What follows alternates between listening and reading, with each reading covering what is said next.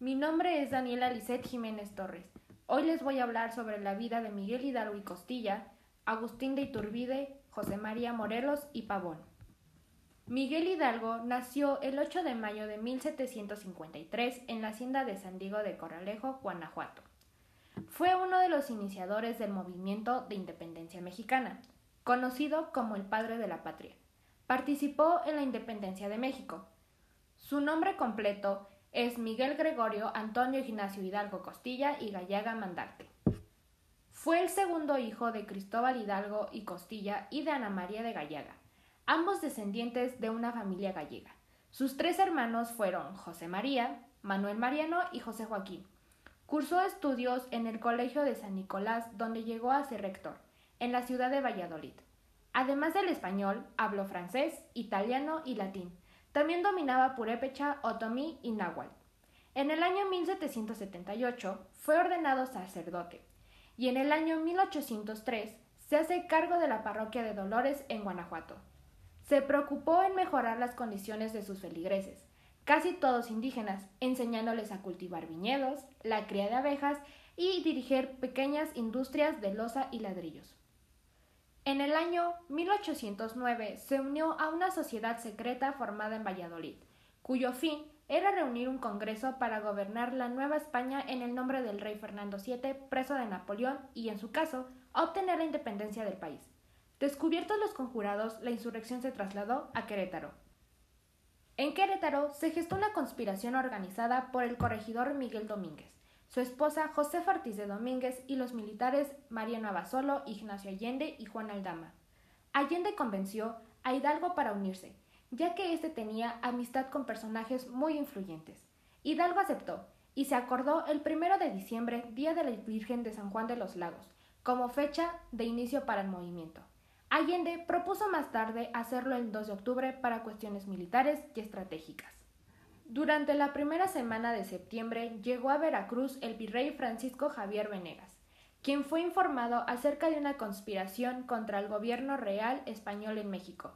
El 11 de septiembre se realizó una redada en Querétaro cuyo fin era capturar a los responsables.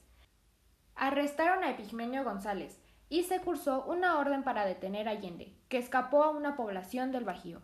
Doña Josefa fue alertada de la captura de los Ibarra y se dispuso a prevenir a Hidalgo sobre el peligro que corrían. Pero antes de salir, a Dolores fue encerrada en una habitación por su marido, para que no avisara a los conspiradores. Finalmente, la corregidora pudo contactar con Allende para que informara a Hidalgo. El 16 de septiembre de 1810, llevando un estandarte con la imagen de Nuestra Señora de Guadalupe, patrona de México, lanzó el llamado Grito de Dolores, que inició la revuelta y acompañado de Allende consiguió reunir un ejército formado por mexicanos. Tomaron Guanajuato y Guadalajara, pero no consiguieron llegar a la Ciudad de México.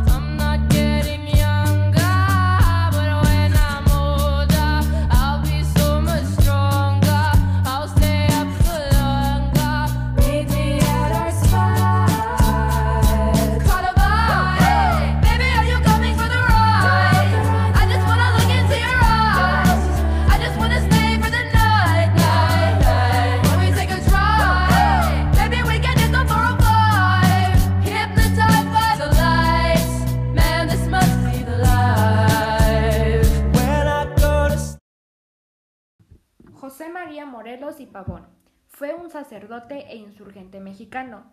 Fue considerado uno de los principales héroes de la independencia de México. Su nombre completo es José María Teclo Morelos Pérez y Pavón.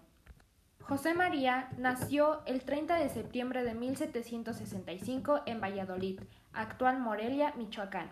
Fue hijo de Juana María Guadalupe Pérez Pavón y José Manuel Morelos y Robles. Su abuelo materno le proporcionó su formación inicial. Cursó estudios en su ciudad natal y durante su juventud fue discípulo de don Miguel Hidalgo y Costilla en el Colegio de San Nicolás, del cual Hidalgo era rector. A los 14 años dejó la ciudad de Valladolid para trabajar en la hacienda de San Rafael, propiedad de Felipe Morelos, quien era primo de su padre. Trabajó también como arriero y dio clases de gramática y retórica durante dos años en Uruapan. Su rico bisabuelo, Pedro Pérez Pavón, dejó una capital para su hijo natural, José Manuel, siempre que se ordenara sacerdote, pero al casarse, la madre de Morelos solicitó que el capital pasara a su hijo y en el año 1779 se ordenó sacerdote y comenzó a ejercer como párroco. Se relacionó con Brígida Almonte de Carácuaro, con la que tuvo a Juan Nepomuceno Almonte, nacido en el año 1803, y a Guadalupe Almonte, nacida en 1809 y aunque se responsabilizó de su crianza y educación, no les dio su apellido. El 20 de octubre de 1810 se convirtió en el jefe insurgente en el sur de México, por comisión de Miguel Hidalgo. Del año 1811 hasta el año 1814 logró conquistar la mayor parte del sur del país y una parte del centro, en la región del actual estado de Morelos. Entre el 9 de febrero y el 2 de mayo de 1812 se produjo su acción militar más famosa, el sitio de Coautla. Al romper el sitio, el 2 de mayo de 1812 se cayó de una mula provocándose una herida que se le infectó y le mantuvo semanas enfermo. Acosado por las tropas enviadas por el virrey Calleja, no pudo escapar y fue capturado por los realistas en noviembre del año 1815 mientras protegía al Congreso en su retirada hacia Tehuacán. Le acusaron de herejía y fue arrebatado de sus hábitos por la Inquisición. José María Morelos y Pavón fue entregado a las autoridades seculares y fue fusilado el 22 de diciembre de 1815 en San Cristóbal Ecatepec. En el año 1828 su ciudad natal, Valladolid, recibió el nombre de Morelia, y en el año 1869 Benito Juárez decretó la creación del Estado que se lleva su nombre. José María Morelos y Pavón fue autor de uno de los documentos más importantes de México, el titulado Los sentimientos de la Nación.